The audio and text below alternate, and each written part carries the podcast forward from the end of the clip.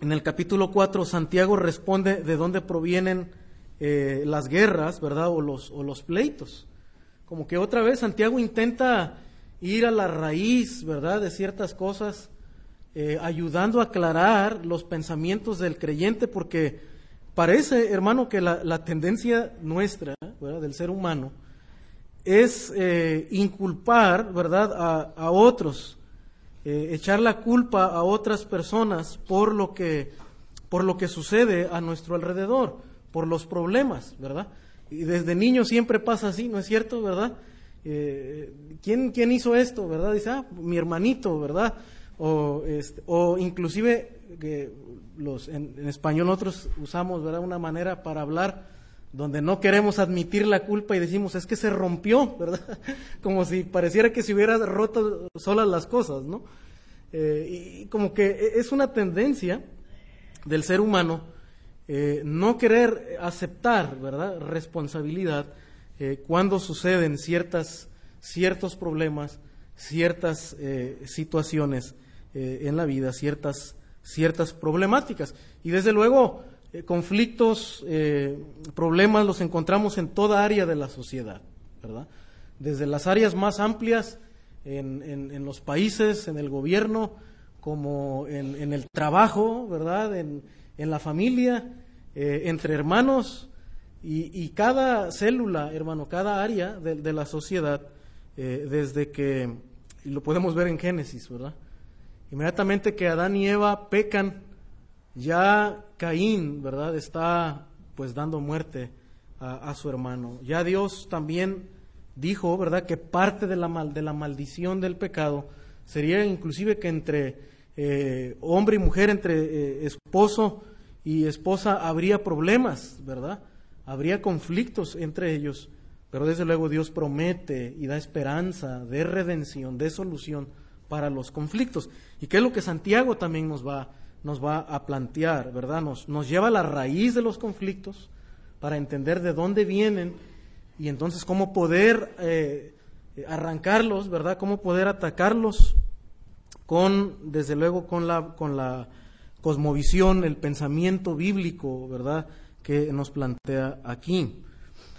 Entonces, eh, en la escritura, hermanos, los deseos de los que Santiago habla aquí, no siempre son categorizados como pecaminosos. Eh, a veces nosotros tendemos a categorizar los deseos como siempre pecaminosos. Cuando hablamos de un deseo, lo asociamos normalmente como algo negativo, como algo malo. Pero no necesariamente es así. Aunque Santiago sí va a hablar en el capítulo de deseos pecaminosos. Pero, por ejemplo, en la escritura el salmista describe que lo que más desea en esta tierra es a Dios mismo, ¿verdad? ¿Se acuerdan los salmos? Dice, eh, nada deseo en la tierra, ¿verdad? Sino solamente a ti. O sea, hay deseos que son buenos, hay deseos auténticos, ¿verdad? Deseos correctos que la Biblia nos manda a tener. Nos manda anhelar a Dios, nos manda, por ejemplo, a desear la Biblia como eh, como, como, un niño desea, ¿verdad? La, leche o, desea la miel, ¿verdad? La dulzura de la miel. En, en, sí los deseos pueden ser buenos, ¿verdad? Pueden ser correctos o pueden ser pecaminosos. Cuando el ser humano, ¿verdad?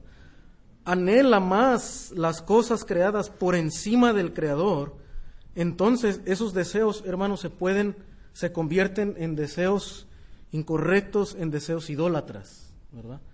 Un deseo inclusive legítimo, eh, pero puesto en un lugar adecuado, en una intensidad inapropiada, donde lo ponemos por encima de Dios, donde se convierte en nuestra mayor ansiedad, ¿verdad?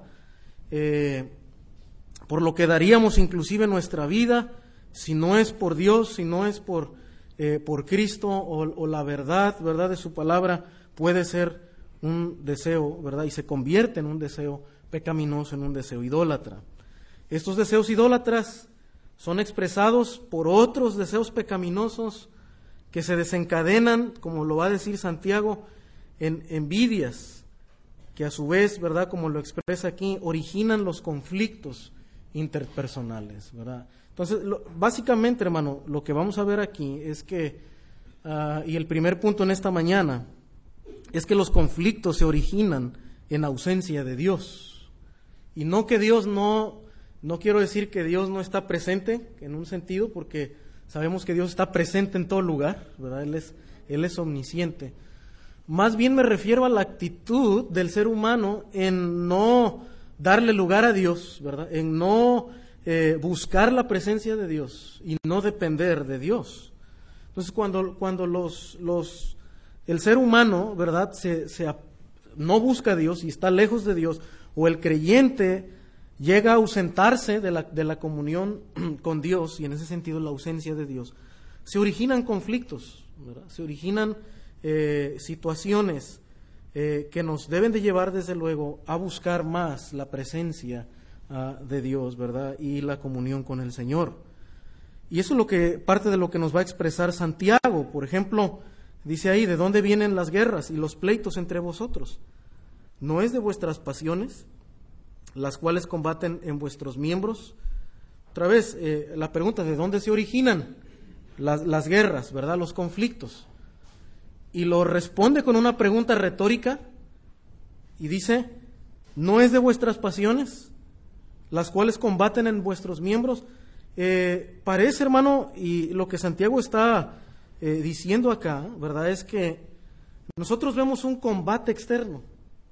Nosotros a veces vemos el problema externamente. Pero en realidad hay un conflicto que se origina dentro del, del, ser, humano, del ser humano mismo, ¿verdad? ¿Y qué dice? Son sus deseos que combaten, ¿dónde dice? En, vuestros miembros. ¿A, qué se refiere? ¿Por qué? ¿Por qué dicen vuestros miembros? Como si pareciera que son nuestros brazos, ¿verdad? O nuestros elementos físicos los que, los que se están peleando. Bueno, ¿qué, quiere decir con eso? Eh, esta, esta expresión que, está usando Santiago, hermano, es usada por Pablo mismo para referirse a los deseos de la carne, a las pasiones de la carne que luchan en nosotros por hacer su propia voluntad y no seguir la voluntad de Dios, por no hacer lo correcto que Dios establece en su palabra. Es decir, esos deseos están luchando dentro de nosotros. Para tomar el control de nuestra vida y eh, rechazar el control de la verdad de Dios en, en el ser humano. Note, por ejemplo, Romanos 7.5 dice, porque mientras estábamos en la carne, las pasiones pecaminosas que eran por la ley, obraban en nuestros miembros, dice, llevando fruto para muerte, ¿verdad? ¿Se da cuenta que usa la misma expresión? Obraban en vuestros miembros, pero también dice que en la carne, haciendo referencia a esa naturaleza pecaminosa, ¿verdad? Con la cual el ser humano heredamos de parte de Adán, ¿verdad?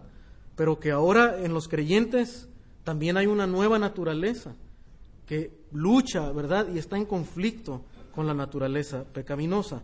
También usa este mismo lenguaje, Gálatas 5:24 dice, pero los que son de Cristo han crucificado la carne con sus pasiones y deseos.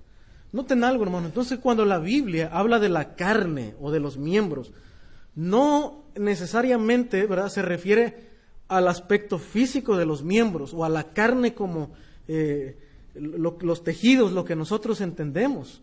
Vemos que se refiere a, algo interno, a deseos, a pasiones, anhelos que hay dentro de nosotros porque todos los tenemos. Como digo, a veces eh, las personas pensamos como que si nosotros solamente fuéramos pensamientos. No. En verdad, todos nosotros tenemos pasiones. La persona que pueda parecer más, más frívola, más fría, que, que, no tiene pasiones, en verdad los tiene.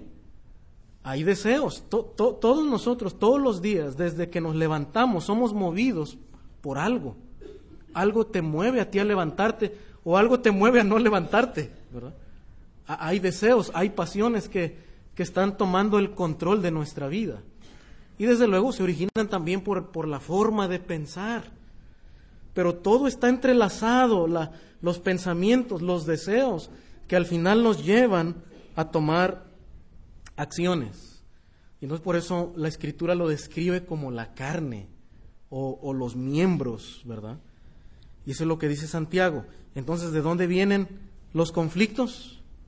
Bueno, a veces hay cosas, ¿verdad?, externas que pudieran eh, de alguna manera ser un, eh, un indicio, ¿verdad?, una parte que, por lo que se suscita, ¿verdad?, un conflicto, pero en verdad llega a ser conflicto, llega a ser problemático por las pasiones pecaminosas que combaten en nosotros, ¿verdad? Desde luego, en un mundo caído hay eh, situaciones difíciles, hay desafíos que los hombres enfrentamos todos los días, como digo, en el trabajo, ¿verdad? Pero pueden ser enfrentados o con las pasiones de la carne o con la dirección sabia de la, eh, de la palabra de Dios. Por eso, hermano, qué interesante, porque los cristianos estamos llamados a vivir en un mundo caído para hacer una diferencia. Usted puede hacer una diferencia en su trabajo. Porque si usted ataca y resuelve los conflictos con una mentalidad bíblica, entonces se resuelve el conflicto y ya no hay guerra y, ya no hay situaciones, ¿verdad? Se resuelven con un espíritu eh, cristiano, ¿verdad? Con un espíritu de la palabra de Dios. Y eso es lo que está marcando la diferencia Santiago. Dice, ¿de dónde vienen? Bueno, vienen de, los, de las pasiones pecaminosas, ¿verdad? Pero no tendría que ser así. Porque donde hay creyentes movidos por el Espíritu Santo, pueden resolverse, ¿verdad? De una manera bíblica, de una manera eh, dirigida por la presencia y la palabra de Dios. Por eso en el primer punto digo que los conflictos se originan en ausencia de Dios, ¿verdad? Cuando, no tomamos ah, la dirección del Espíritu y de la palabra, entonces se vienen, ¿verdad? porque nos estamos dejando llevar por el control de nuestra carne. En 4.2 Santiago eh, sigue explicando, ¿verdad? Como que amplía esas pasiones. Primero lo da de una manera general, las pasiones en general, los deseos, pero luego en el versículo 2 especifica qué tipo de pasiones hay dentro de nosotros. Y, hermano, esto es una realidad que a veces los creyentes no queremos enfrentar. Pero cuando vamos a la escritura, la, escritura es como una espada, ¿verdad? Que revela el corazón. Y hermano, aunque nos humille un poquito y aunque nos duela, si queremos y deseamos que Dios esté presente y haga la diferencia en nuestras vidas, tenemos que sujetarnos, ¿verdad? Y, ir al espejo de la palabra de Dios, como dijo Santiago, ¿verdad? En capítulo 2 dice, eh, la diferencia entre el oidor olvidadizo es que el oidor olvidadizo va y mira cómo es, pero no hace nada. Bueno, venimos a la palabra de Dios como un espejo y, la Biblia nos revela las pasiones internas, ¿verdad? Es como un espejo, pero, pero eh, eh, ¿verdad? Es como un, eh, como dice Hebreos, es como una espada que llega, es como un, hace un estudio profundo, como un rayos X, ¿verdad? Y revela nuestras pasiones. Y en el versículo 2 Santiago hace eso, dice, codiciáis o sea, dice, hermanos, que entonces la raíz del, del, conflicto, de, verdad, de los pleitos, dice que se suscitan en todo tipo de, situaciones, viene de dónde, dice, viene de la codicia, viene de un deseo, hermano, que está eh, desordenado, está puesto en un lugar incorrecto. Dios nos ha dado los, los deseos, ¿verdad? Pero la, codicia, ¿verdad? Lo, va a describir, por ejemplo. ¿Cuándo sucede la codicia? Cuando nosotros no tenemos algo, ¿verdad? Tal vez usted no tiene un trabajo y usted anhela tener un trabajo y debe ser algo, debe ser algo bueno. Usted tal vez no tiene una casa y todos nosotros desearíamos, ¿verdad?, tener un, una habitación, un lugar para nuestra familia. Tal vez usted eh, este año quisiera tener un vehículo, no ha tenido un vehículo, ¿verdad?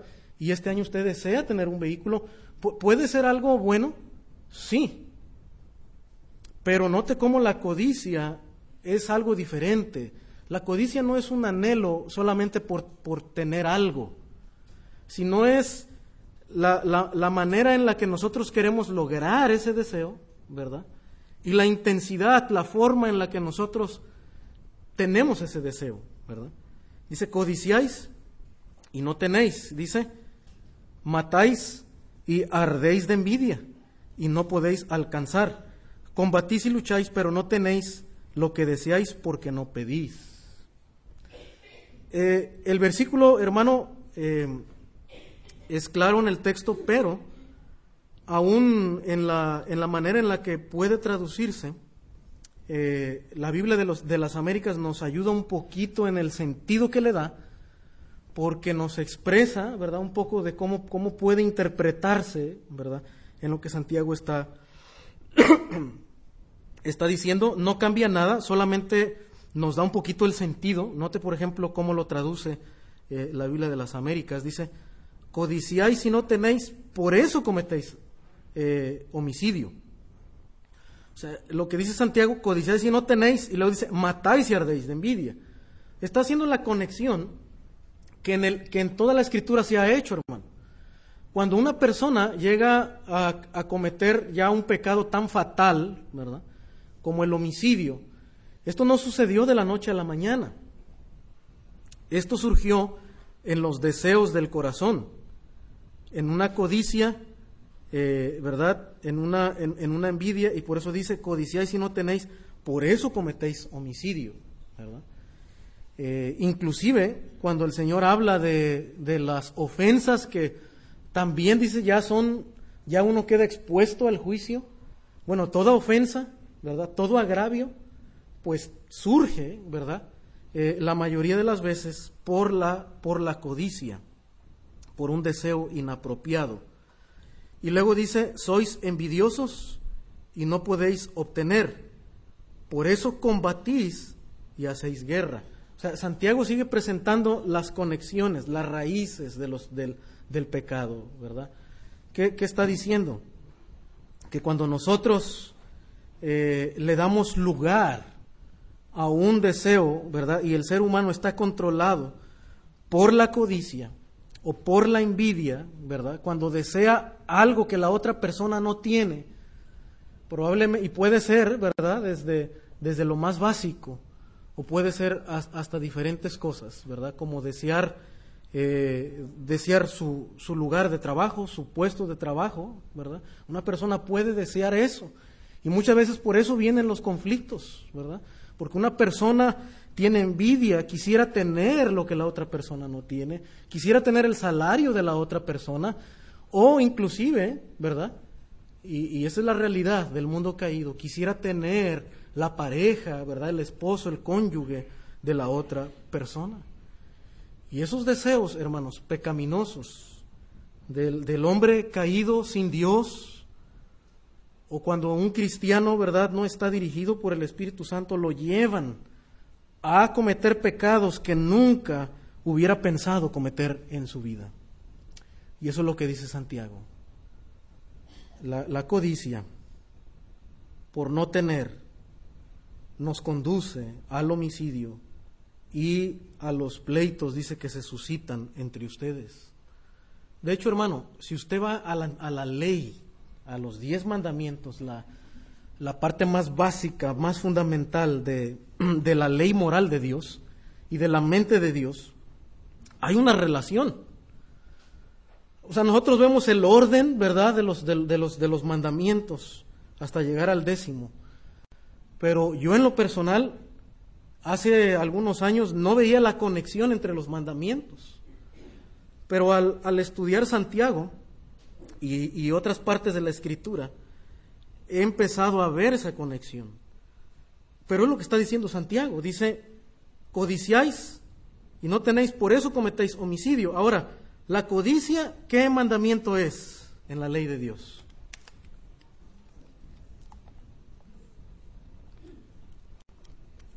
¿Cuál es? Es, el, el último, ¿verdad? Es el décimo mandamiento.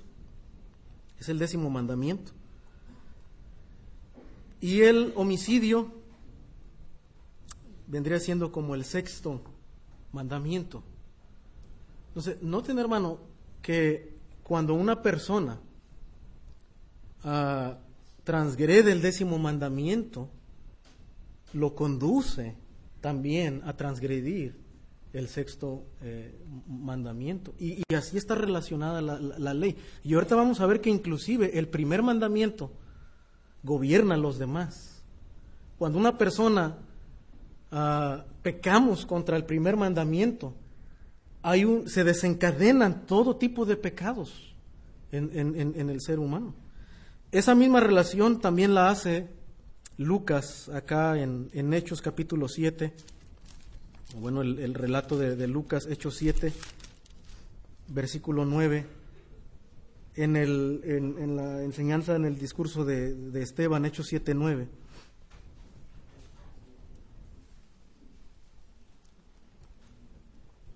que dice,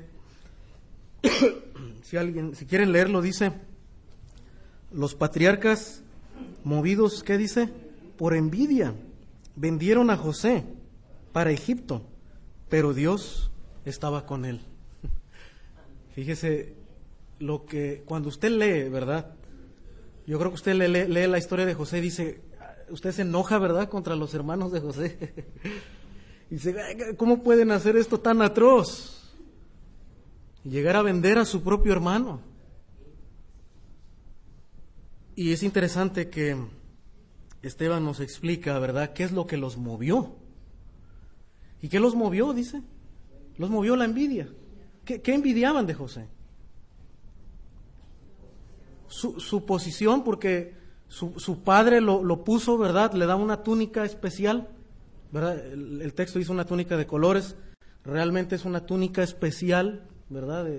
Eh, algunos dicen que era como de, mangas largas, ¿verdad? Que, que, le daba como un cierto privilegio, ¿verdad? Cierta posición diferente a la de, los, sus demás hermanos. Bueno, ellos envidiaron eso, ellos envidiaron la, preferencia que su padre tenía por él.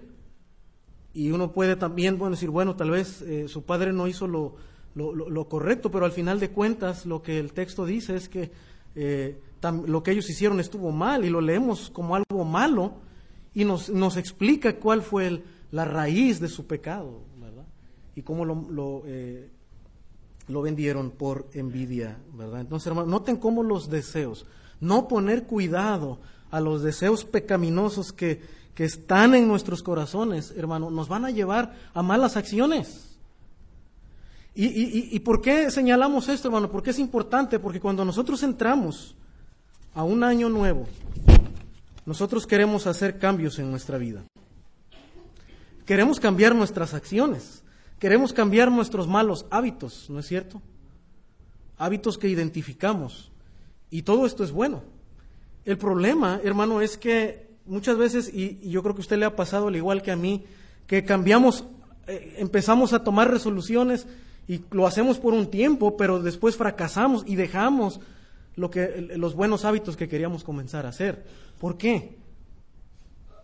Porque, hermanos, muchas veces no estamos yendo a la raíz de los problemas. Sí debemos cambiar hábitos, pero debemos cambiar malos deseos en nuestro corazón. Debemos atacarlos con la palabra de Dios, con la verdad divina. Cuando empezamos a combatir, hermanos, nosotros esos deseos, y cuando entendemos que la guerra no está fuera, ¿verdad? Sino que la guerra está dentro de, de nosotros, de nuestros deseos pecaminosos, y empezamos a atacarlos con la verdad de Dios, entonces empieza a haber una diferencia. Porque a veces nosotros, hermanos, queremos cambiar las cosas agregando más de lo mismo, como dijo en una ocasión un, autor. Tú no puedes cambiar una situación agregando más de lo mismo. Primero tenemos que cambiar nosotros los deseos de nuestro corazón para poder hacer una diferencia a nuestro alrededor. Y eso es lo que está diciendo Santiago. Dice, ustedes están concentrando en, los, en las guerras externas, pero la realidad es que hay una guerra interna de la que ustedes no quieren enfrentar. Y dice, esa es la guerra que tenemos que enfrentar, ¿verdad? Lo que está diciendo Santiago. Los malos deseos que combaten en ustedes. Y luego también dice que esto se origina porque, porque esos anhelos que ellos tienen, aunque pudieran, hermano, para un cristiano pudieran ser legítimos. el cristiano debe buscar el lugar correcto para obtener esos deseos. Y no es a través de la envidia y de los pleitos, sino que dice, nos va a decir en un momento, ¿verdad? Que es porque no piden, porque no están pidiendo a Dios, porque no están buscando que Dios se encargue de satisfacer esos deseos de una manera soberana y correcta en el tiempo de Dios y en las formas de Dios. Y eso es lo que va a explicar Santiago en un momento, ¿verdad? Porque no pides, porque no pides, ¿verdad? Entonces hay un rechazo, hermano, como, como expresamos, de la ley de Dios, del, de lo recto de Dios. ¿Ves lo que ellos están rechazando al final de cuentas? Y ya lo vimos, ¿verdad? Se están dejando llevar por sus deseos en vez de ajustar sus deseos a la ley, a lo recto de Dios. Pero también hay un rechazo, no solamente de la ley de Dios, sino de la amistad con Dios. Los deseos pecaminosos como la codicia y la envidia están gobernados por la idolatría del corazón. En versículo 3 dice, pedís y no recibís porque pedís mal para gastar en vuestros deleites, ¿verdad? Ahora dice, cuando piden, piden mal porque su, deseo, ¿verdad? No está fundamentado en, en la ley de Dios, solamente en sus propios deleites y no en lo que Dios quiere hacer, sino en sus propios deseos, ¿verdad? No sometidos al deseo de Dios. Entonces en el versículo 4 dice, oh almas adúlteras, ¿no sabéis que la amistad del mundo es enemistad contra Dios? Cualquiera pues que quiere ser amigo del mundo se constituye enemigo de Dios, ¿verdad? Entonces Dios no, Dios no responde a la petición de ellos porque piden para sus propios deleites, no sujetan sus deleites al deseo de Dios. Por eso, por eso en el versículo 4, hermano, eh, Santiago pone en una categoría el corazón, ¿verdad? Y dice, al final esto es infidelidad contra Dios. Cuando tú no pides conforme al corazón de Dios, es porque el corazón, ¿verdad? Está de alguna manera amando más a otra cosa que a Dios mismo. Y nos volvemos infieles, nuestra alma se vuelve infiel a Dios. Y Santiago lo habla de una forma muy fuerte, ¿verdad? Al punto de llamar adúlteros, ¿verdad? A las almas o almas adúlteras.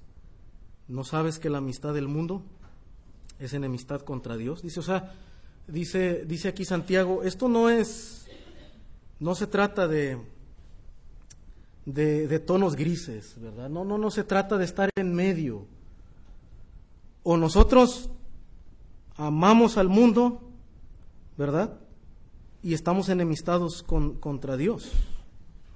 Así es, no, no hay un amor, ¿verdad? Eh, a medias. Dios nos exige amarlo con todo nuestro, nuestro corazón.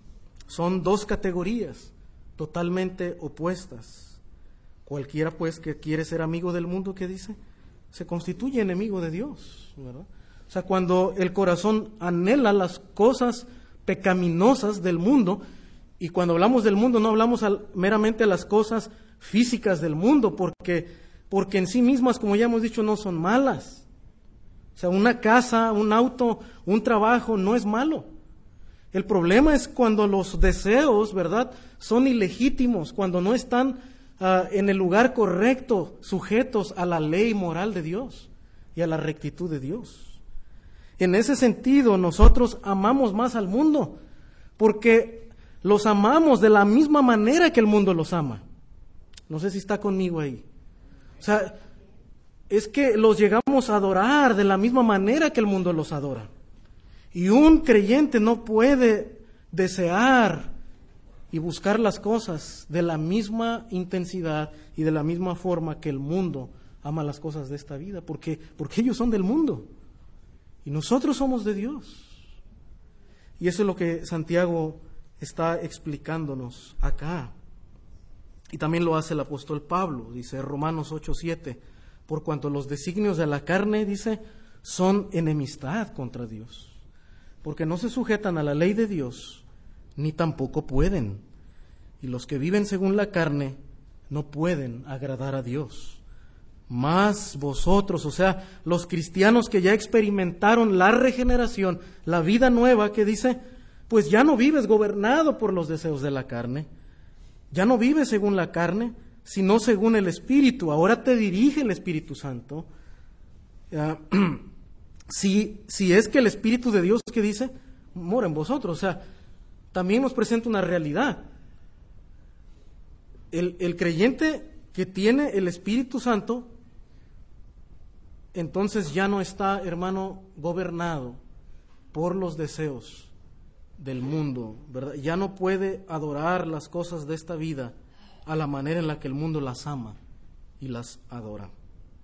Si alguno no tiene el Espíritu de Cristo, no es de Él, ¿verdad? ¿Qué sucede en el creyente? Todavía luchamos con amar las cosas de este mundo bueno, sí, hermanos, sí, es cierto, no. Eh, todavía no pudiéramos decir que amamos a Dios con todo el corazón, con todo el alma y con todas nuestras fuerzas.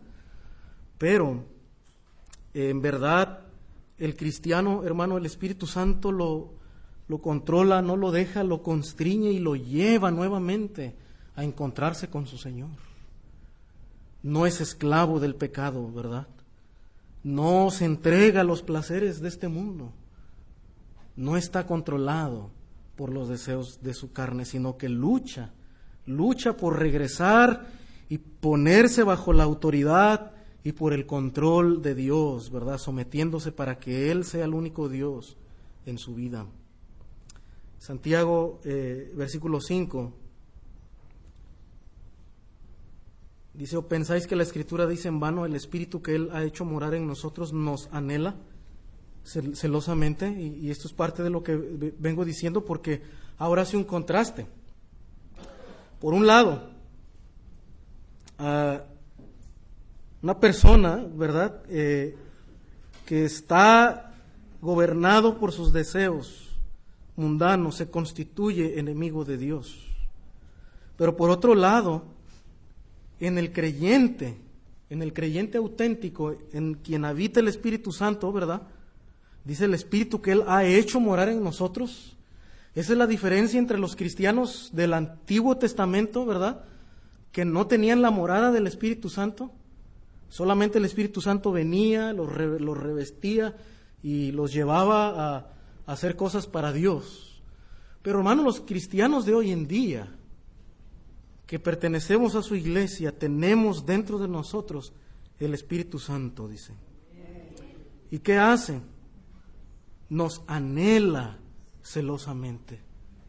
Noten que hay un celo que es correcto, hay un deseo que es correcto, porque el Espíritu Santo, hermano, desea la comunión con, con sus hijos, ¿verdad? Con aquellos que son su posesión. Y Él busca la comunión con nosotros, no porque nos necesite, sino porque Él así en su, en su voluntad, hermano, le ha placido salvarnos y que su Espíritu Santo viva dentro de nosotros, ¿verdad? Y nos anhela con un celo legítimo y correcto.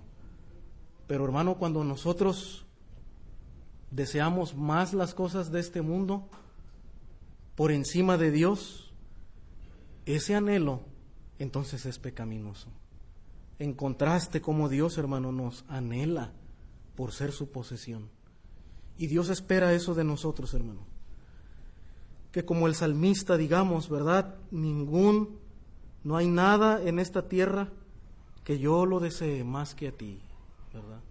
Que yo desee la comunión contigo desde la mañana, busque ansiosamente encontrarme con el Señor a través de la oración, a través de la palabra de Dios. Es un contraste con la infidelidad de un pueblo no regenerado, con la fidelidad de Dios. Así lo expresa en Deuteronomio 32, dice el 21 si quiere anotar esta referencia. Ya no la voy a leer por cuestión de tiempo. Entonces, hermano, ¿qué vemos aquí? Solo los verdaderos creyentes quienes poseen el Espíritu Santo pueden buscar la paz en lugar del conflicto. Por eso decía que donde hay creyentes genuinos, hermanos, pueden hacer una diferencia. Porque el creyente genuino busca la reconciliación, busca la paz, ¿verdad? Como ya dijo Santiago, solamente la sabiduría que es de lo alto, como es, dice, es pacífica, es amable y llena de buenos frutos. En contraste con los deseos del mundo que buscan la guerra, ¿verdad? Y buscan los conflictos. El fruto del Espíritu que es, dice, es paz, benignidad y bondad, ¿verdad? Entonces, cuando el Espíritu Santo está conduciendo al creyente, entonces produce el fruto de paz, de benignidad y de bondad. Los creyentes, hermano, podemos iniciar el año reconciliándonos o reconciliando aquellas relaciones de trabajo, de familia o de amigos que fueron afectadas durante el año que ha quedado atrás. Esa es la tarea, hermano, dirigidos por el Espíritu Santo, llamados a hacer la paz y buscar la paz, renunciando a nuestros deseos pecaminosos. Y número dos, hermanos, para avanzar, dijimos que los conflictos se originan en ausencia de Dios, o sea, en la ausencia de esa comunión con Dios. Pero también los conflictos, hermanos, se resuelven confiando en Dios, confiando en Dios. Dice versículo 6, pero Él da mayor gracia. Él da mayor gracia. El ser humano cree tener la sabiduría para resolver las situaciones, pero no se da cuenta que dentro de él combaten pasiones pecaminosas.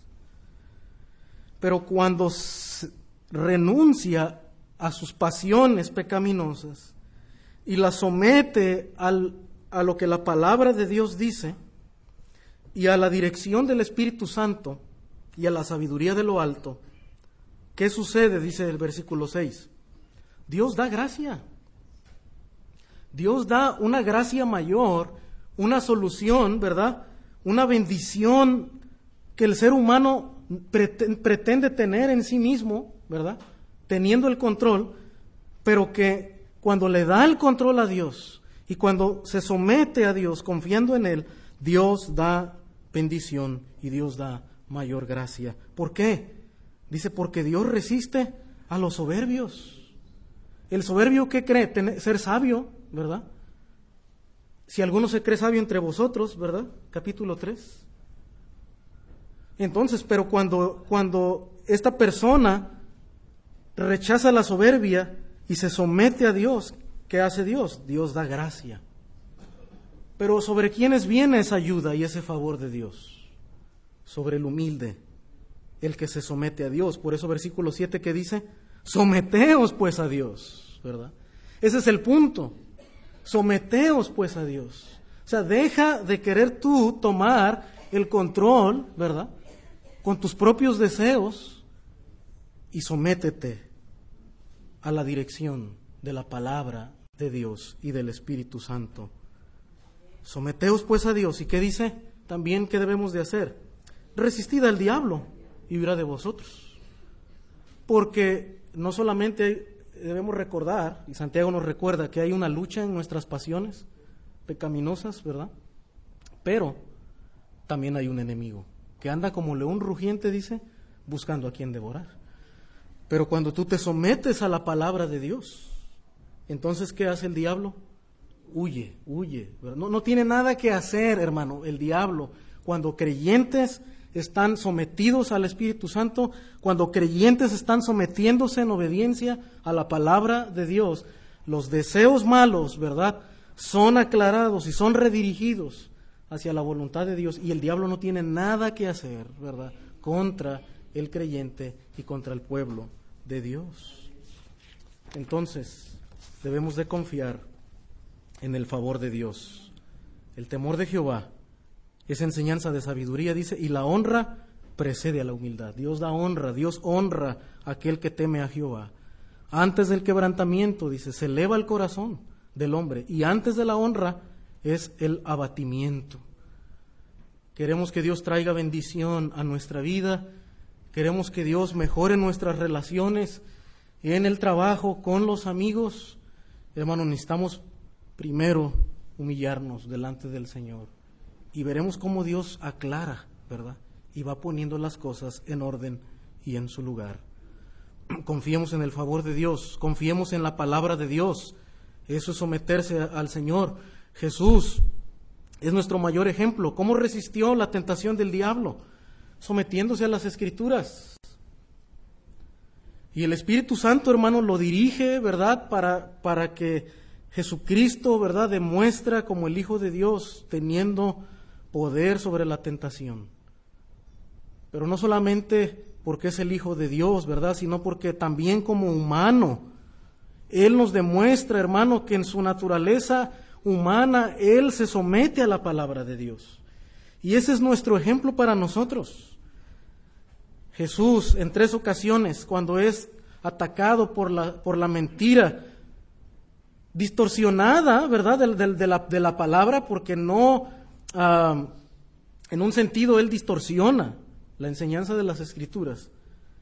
Pero Jesús, ¿verdad?, se somete a la verdad completa de la palabra de Dios en tres ocasiones. Y en Mateo 4:11, note lo que dice la escritura, el diablo entonces le dejó y aquí vinieron ángeles y le servían. El diablo no tuvo que hacer nada, no, no podía hacer nada, porque Jesús era el Hijo de Dios, pero también porque Jesús en su humanidad se sometió a la verdad de las escrituras. El diablo huyó y le dejó. Confiemos, hermano, en la palabra de Dios. Que en verdad, hermano, en los resoluciones de este año, no solamente digo propósitos, sino que en verdad entendamos la seriedad eh, que se requiere para estar diariamente, hermano, meditando en la palabra de Dios, en la verdad de las escrituras, tanto de manera personal como con la familia, como con la iglesia, ¿verdad? Escuchando y ajustándonos a la palabra de Dios, porque es la manera en la que nos sometemos a Dios. Es un llamado urgente, hermano, a la palabra, a confiar en la palabra de Dios, pero también confía en la presencia de Dios. Santiago 4.8 dice, acercaos a Dios y Él se acercará a vosotros. Nos acercamos a través de la palabra, pero también nos acercamos a través de la oración, hermano. Cuando venimos en verdad de rodillas, cuando nos postramos delante de Él, cuando nuestro corazón en verdad está quebrantado, sometido al deseo de Dios. Cuando le decimos, Señor, yo no quiero que se haga mi voluntad, sino la tuya, como también oró el Señor Jesucristo. Es un llamado urgente a la constante práctica de la, oración. Una oración que busca la presencia divina y no solamente el favor de Dios. Porque como dice Santiago, algunos piden, pero, pero piden qué? Para gastar en sus deleites y viven la vida cristiana, ¿verdad? Pensando en Dios. Y lamentablemente en muchos grupos, ¿verdad? Así han visto a Dios como, como si Dios fuera, ¿verdad? Eh, un Papá Noel, ¿verdad? Un tío rico donde pues tú nada más pide, ¿verdad? Pide un carro, pide cosas materiales y Dios te las va a dar. Pero no buscan a Dios por lo que Dios es, por su grandeza, por su belleza, por su santidad, sino porque, porque quiero las cosas que Dios me da. Pero eso no es lo que vemos, hermano, en las escrituras. Debemos de buscar a Dios por quién es Él, por lo que Él hizo, por su amor que Él demostró en la cruz y a través de su obra de salvación. Dice Santiago, ustedes buscan y piden a Dios solamente para buscar en sus deleites, pero no solo a los medios, ¿verdad? Debemos de buscar a Dios como un medio para los deleites temporales de la tierra, sino buscar a Dios, hermano, cada mañana por quién es Él. Leer las escrituras buscándolo a Él, su presencia, su carácter, sus atributos, ¿verdad? Su obra de redención. Esa es la manera, hermano, en la que nos debemos de acercar a Dios. Cuando usted se acerca a Dios buscándolo en verdad de todo corazón, hermano, Dios entra en una relación muy estrecha con el creyente, que usted, que usted lo va a experimentar y va a ser claro en su vida. Usted lo va a poder sentir. Porque una cosa es orar superficialmente, hermano. Y otra cosa es derramar el corazón en oración. Y los grandes hombres de Dios fueron caracterizados por ese tipo de oración. Se dice que, ah, que un hombre, ¿verdad?, un, eh, de oración, pasaba tanto tiempo orando a Dios y con tanta intensidad en, la, en el rincón de su habitación, ¿verdad? En la recámara de su habitación, que cuando este hombre falleció y las personas encontraron su habitación, había marcas, hermano, de las rodillas de él, ahí en la madera de, su piso, ¿verdad? en la base de su cama un hombre que había dedicado su vida a la oración. Y hombres como Jonathan Edwards, ¿verdad? Como Carlos Spurgeon, fueron hombres que se dedicaron a una oración intensa, no solo en tiempo, sino en intensidad, hermanos, en intensidad, en fervor, en una búsqueda de Dios verdadera, y no solamente en los bienes o en los favores de Dios. Acercaos a Dios y Él se acercará a vosotros. Y no solamente usted lo podrá experimentar, hermano, se, nota. Porque cuando Moisés, ¿verdad? Salía de ese lugar, después de estar en la presencia de Dios, ¿cómo era su, rostro, ¿verdad?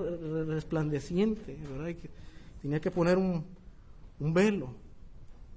Porque, hermano, al final de cuentas, lo que cambia nuestras acciones es la presencia de Dios. No, podemos hacer cambios auténticos, genuinos en nuestra vida si no renunciamos a nuestros deseos y si no empezamos a tener una comunión estrecha, hermano, y profunda con el Señor. Lamentablemente, eh, hermanos, ah, bueno, el Salmo 145, antes de hacer unas aplicaciones 18, dice, cercano está Jehová a todos los que le invocan, a todos los que le invocan de veras. Concentrarse en los deseos de la, de la, concentrarse en los deseos de la carne termina en relaciones rotas. Pero concentrarse en la oración ha sido el resultado, hermano, de los grandes avivamientos en la historia del cristianismo. En la última semana yo hablaba cómo ah, el Espíritu Santo, ¿verdad?, que trajo eh, las lenguas en Pentecostés y hizo que hubiera como una conversión masiva de, personas. ¿Se acuerda qué estaba haciendo, hermano, eh, los apóstoles antes de que sucediera eso? Indicaciones del Señor, ¿verdad? Estaban orando, orando a Dios. Eso es lo único que hicieron. Esperaron la promesa, como Dios les dijo, yo les enviaré el Espíritu Santo. Y los apóstoles estaban orando, esperando la venida del Espíritu Santo. ¿Qué debe hacer el pueblo de Dios? para esperar la obra de Dios, para buscar la obra de Dios. Orar, orar.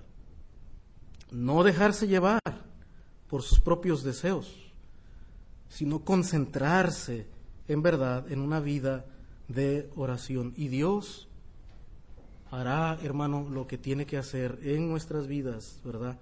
En los lugares donde todos nosotros nos movemos y nos, nos desempeñamos, en su iglesia los grandes avivamientos, hermano, han venido cuando el pueblo de Dios se ha comprometido con la oración, la oración colectiva. Lamentablemente los cultos o reuniones de oración son los más descuidados en la iglesia de hoy en día. Hermano, pero es tiempo que cada uno de nosotros eh, podamos reflexionar sobre esto y nos comprometamos, ¿verdad? a ser fiel a los servicios de oración de, nuestra iglesia o la iglesia a, la que usted pertenece si nos visitan esta mañana o nos escucha por internet. Comprometámonos con la oración de la iglesia. Comprometámonos con, los cristianos a unirnos en oración para que Dios traiga bendición a su pueblo, para que Dios fortalezca, ¿verdad?, eh, la unidad en los creyentes, o reúnase también, ¿verdad?, y esto sin dejar lo que tenemos que hacer como iglesia, también reúnase con un grupo de hermanos para orar y leer las escrituras. Usted puede reunirse con varones, con amigos, apartar un tiempo, apartar un día y reunirse para orar y leer las escrituras. En su trabajo o empresa forme grupos de oración.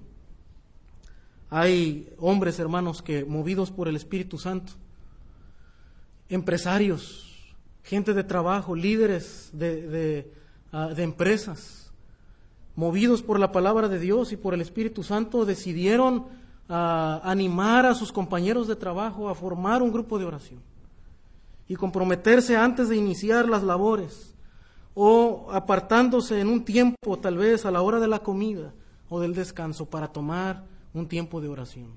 Hermano, y Dios ha hecho cosas grandes en esos lugares, en esas empresas.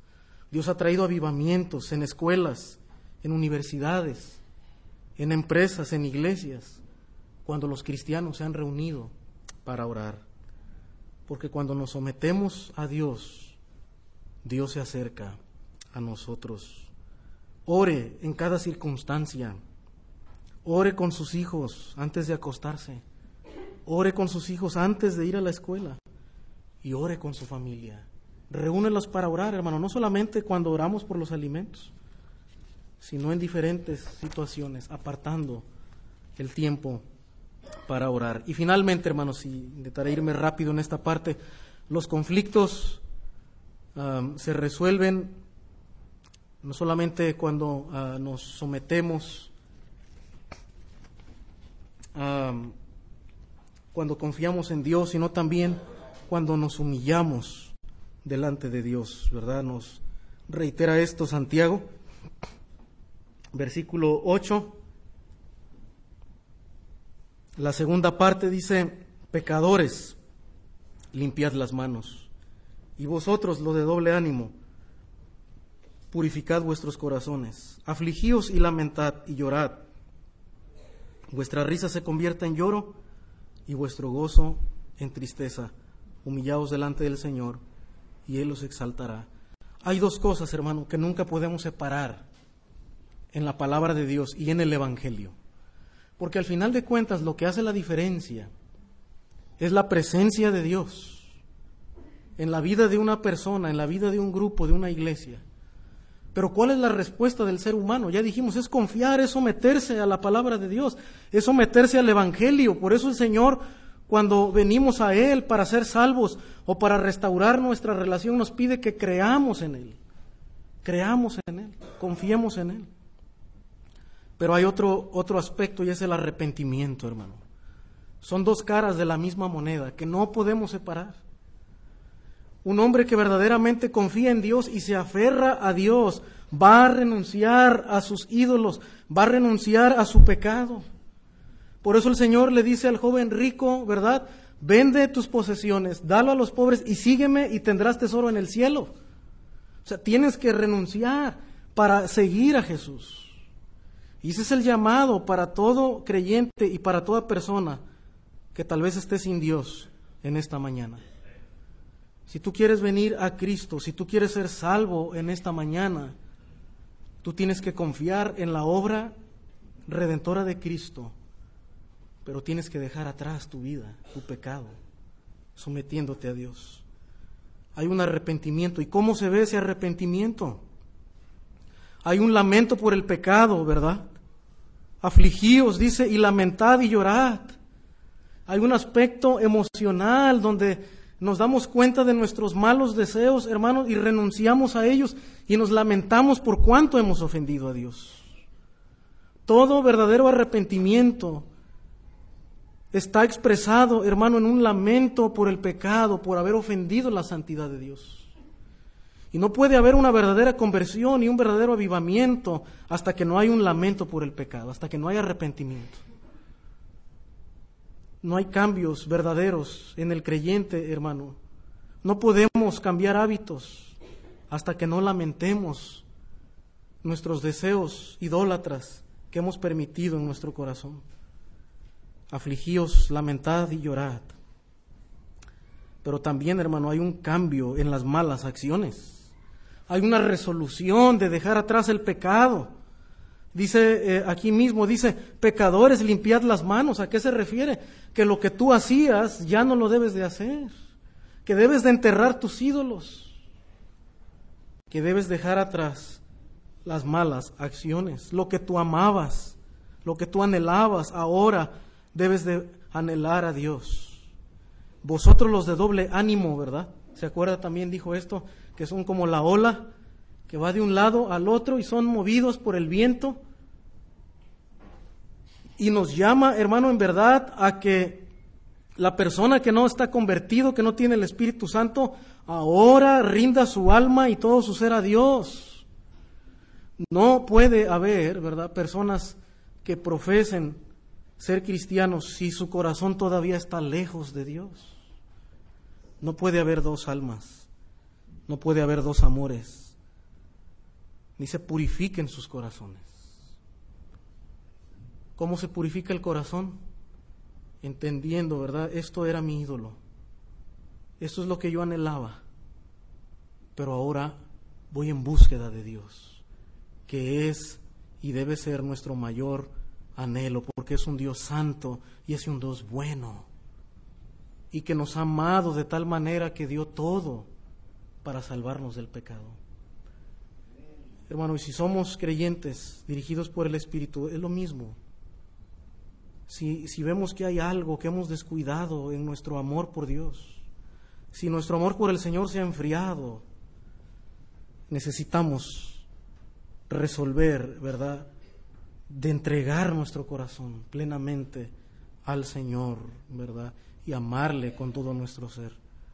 Cambiando también nuestras malas acciones y rompiendo ese romance que tenemos con nuestros ídolos que se han convertido. Y cuando se convierten en ídolos, hermano, por eso viene la codicia. Porque si yo ansío y anhelo y he puesto como un ídolo un, puesto político, tal vez, un lugar de trabajo, he puesto como ídolo tal vez el amor de una persona, he puesto como ídolo tal vez una familia, he puesto como ídolo alguna situación que quiero que se haga a mi forma, entonces ese ídolo controlará mis deseos.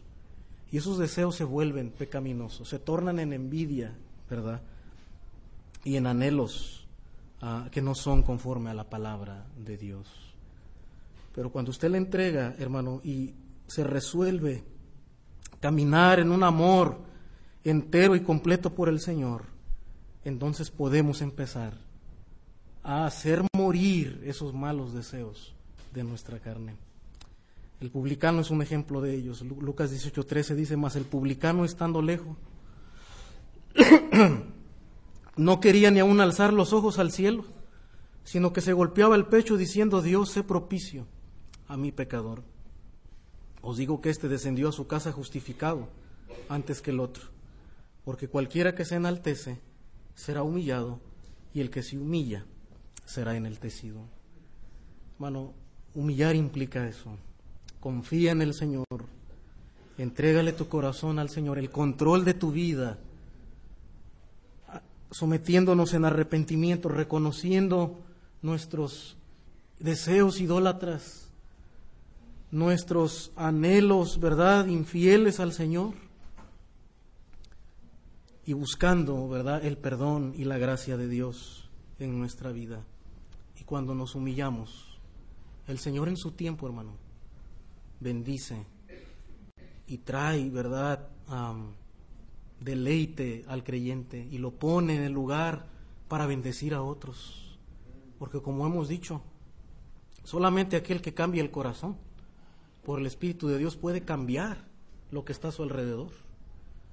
Si nosotros dejamos crecer el orgullo, la envidia, la amargura, lo único que haremos donde quiera que estemos es contaminar y afectar, ¿verdad?, los que están a nuestro alrededor. Pero un hombre humilde, un hombre sencillo, ¿verdad? Cuando sometemos al Señor, eso también puede traer influencia al lugar donde nosotros estamos. Conclusiones, hermano. La mejor resolución para este inicio de año es restaurar su relación con Dios. Ya sea que usted está sin el Espíritu de Dios, yo le animo en esta mañana a acercarse, a buscar cómo arreglar su, situación con el Señor y poder ser un creyente, ¿verdad?, que posee el Espíritu de Dios. si necesita vida nueva o si se ha enfriado en su comunión con el Señor. La única manera de hacerlo es a través de la fe en la obra de Cristo y el arrepentimiento del pecado. Todo creyente que anda en comunión con Dios no puede andar en tinieblas, no puede permanecer enemistado con su prójimo, sino por el contrario, como lo expresó el apóstol Juan, y termino con esas palabras del apóstol, pero si andamos en luz, como Él está en luz, tenemos comunión unos con otros, y la sangre de Jesucristo, su Hijo, nos limpia de todo pecado. Que el Señor nos eh, ayude, hermanos, a poder, a, en verdad, iniciar, ¿verdad?, este año con lo mejor que podemos hacer, buscando al Señor en una plena comunión con Él.